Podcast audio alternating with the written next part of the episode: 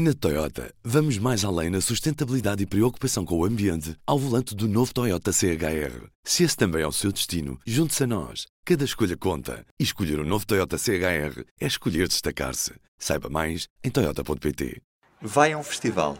Tem sede. Uma cerveja, duas cervejas. Se calhar até é capaz de ir à terceira. Tudo isto servido em copos de plástico. Tantos quanto o tamanho da sua sede. E será assim em todos os festivais, mas nos últimos tempos o paradigma mudou. No dia em que arranca em Algés o Nós Alive, olhamos para como os festivais estão a adaptar-se e a tornar-se mais verdes. Viva! Eu sou o Ruben Martins. E eu, a Magda Cruz. Sejam bem-vindos. Antes de tudo, uma das grandes preocupações do Secretário-Geral das Nações Unidas, António Guterres, tem sido o ambiente.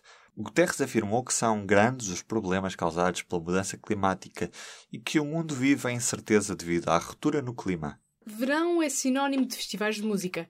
Eventos esses que juntam muita gente, gente que faz muito lixo, lixo que polui muito o planeta. Num tempo em que a mudança climática é a maior ameaça à segurança humana, como diz Guterres, Há festivais que se esforçam por subverter esta realidade. O meu nome é Mendes, eu faço parte da organização do Boom Festival. O Boom é o único festival em Portugal premiado com o Greener Festival Award pelas boas práticas ambientais comprometimento do Boom Festival para com a sustentabilidade, não apenas a ambiental, nasce de um pressuposto de que é muito importante nós gerarmos uma experiência que seja efetivamente transformadora no âmbito celebrativo e no âmbito cultural do festival.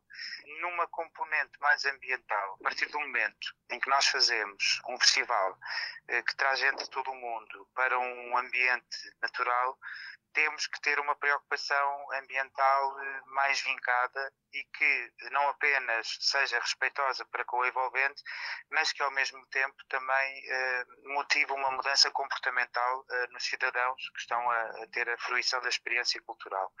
Eh, e foi com esta perspectiva que ao longo dos anos o nosso programa ambiental se tem desenvolvido, tem afirmado que vão de coisas tão simples quanto quando uma pessoa entra no festival receber um cinzeiro de bolso ou sabões eh, biológicos. Eh, por exemplo, o cinzeiro de bolso já desde 2002 que nós providenciamos gratuitamente às pessoas, até tecnologias como as casas de banho compostáveis, que são uma tecnologia muito inovadora e que já desde 2006 nós utilizamos no festival.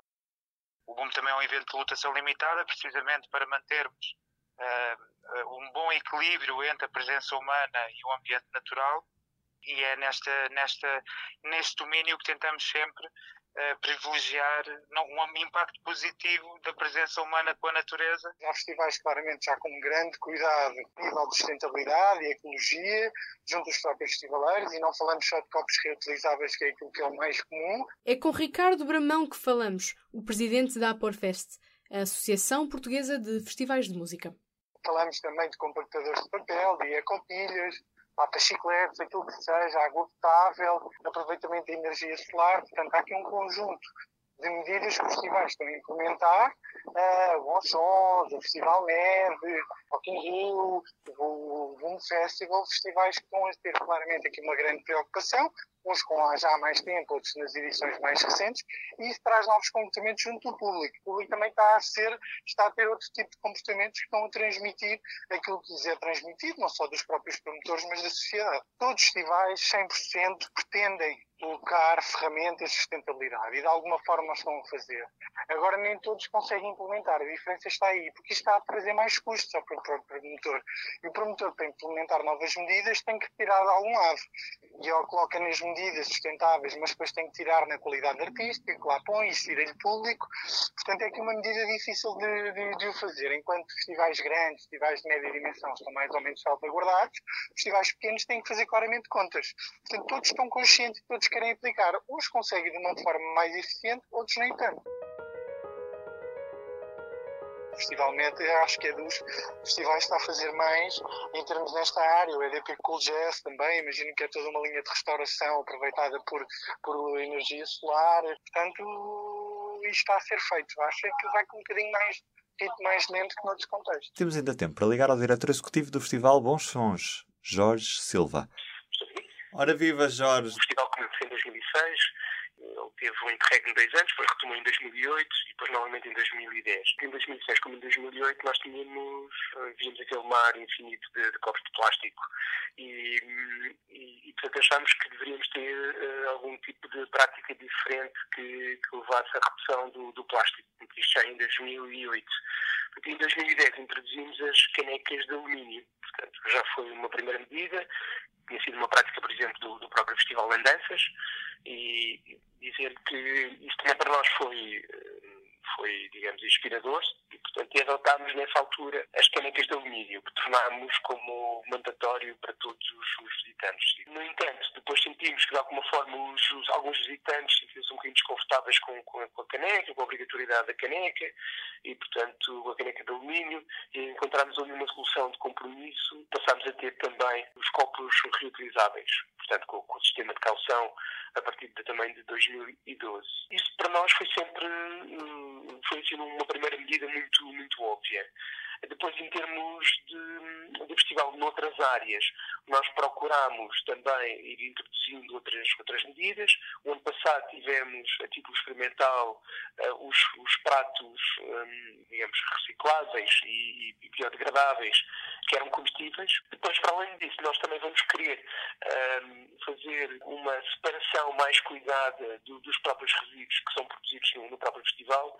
Até hoje, nunca fizemos, fazemos ali alguma separação em termos do, do que é os resíduos orgânicos, mas nunca foi levado, mais uma vez, estendido também aos outros, aos restaurantes concessionados, porque nós temos os nossos restaurantes, mas também temos os restaurantes concessionados, portanto, e todas estas medidas incidiam sempre nos nossos restaurantes, mas este ano queremos mesmo tornar uma prática generalizada em todos os nossos restaurantes, em todos os restaurantes existentes no, no Bolsons, e portanto este ano também vamos querer que se faça uma separação mais cuidada dos respectivos resíduos. E agora, Jorge, o que é que querem fazer daqui para a frente nas próximas edições? O que é que ainda falta fazer para reduzir a pegada do festival? Falta muito.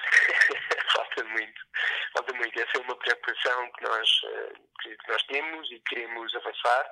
Eh, nós, nós um, queremos um, alargar, digamos, a redução do, do, descartável de plástico. Há outras áreas que ainda não, não nos vai ser possível este ano avançar. Nós, nomeadamente, por exemplo, na área das, das bebidas brancas, ainda há muito plástico que é utilizado, por exemplo, em termos dos copos dos gins, dos copos das, das, bebidas que são das bebidas espirituosas.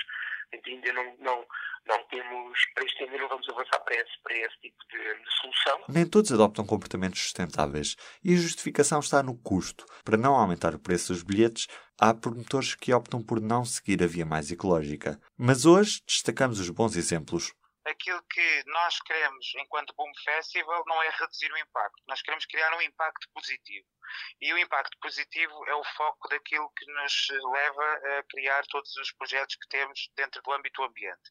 Portanto, se nós pudermos criar condições para as pessoas verem, por exemplo, um exemplo bastante concreto, que é possível funcionar em casas de banho compostáveis, que não utilizam água, que não utilizam químicos e que, após monitorização e validação científica, os outputs dessas casas de banho podem ser devolvidos ao solo e ou alimentar solos florestais ou efetivamente e após uma monitorização até solos agrícolas, nós aí já estamos a mostrar que conseguimos fazer um impacto positivo através da experiência do festival.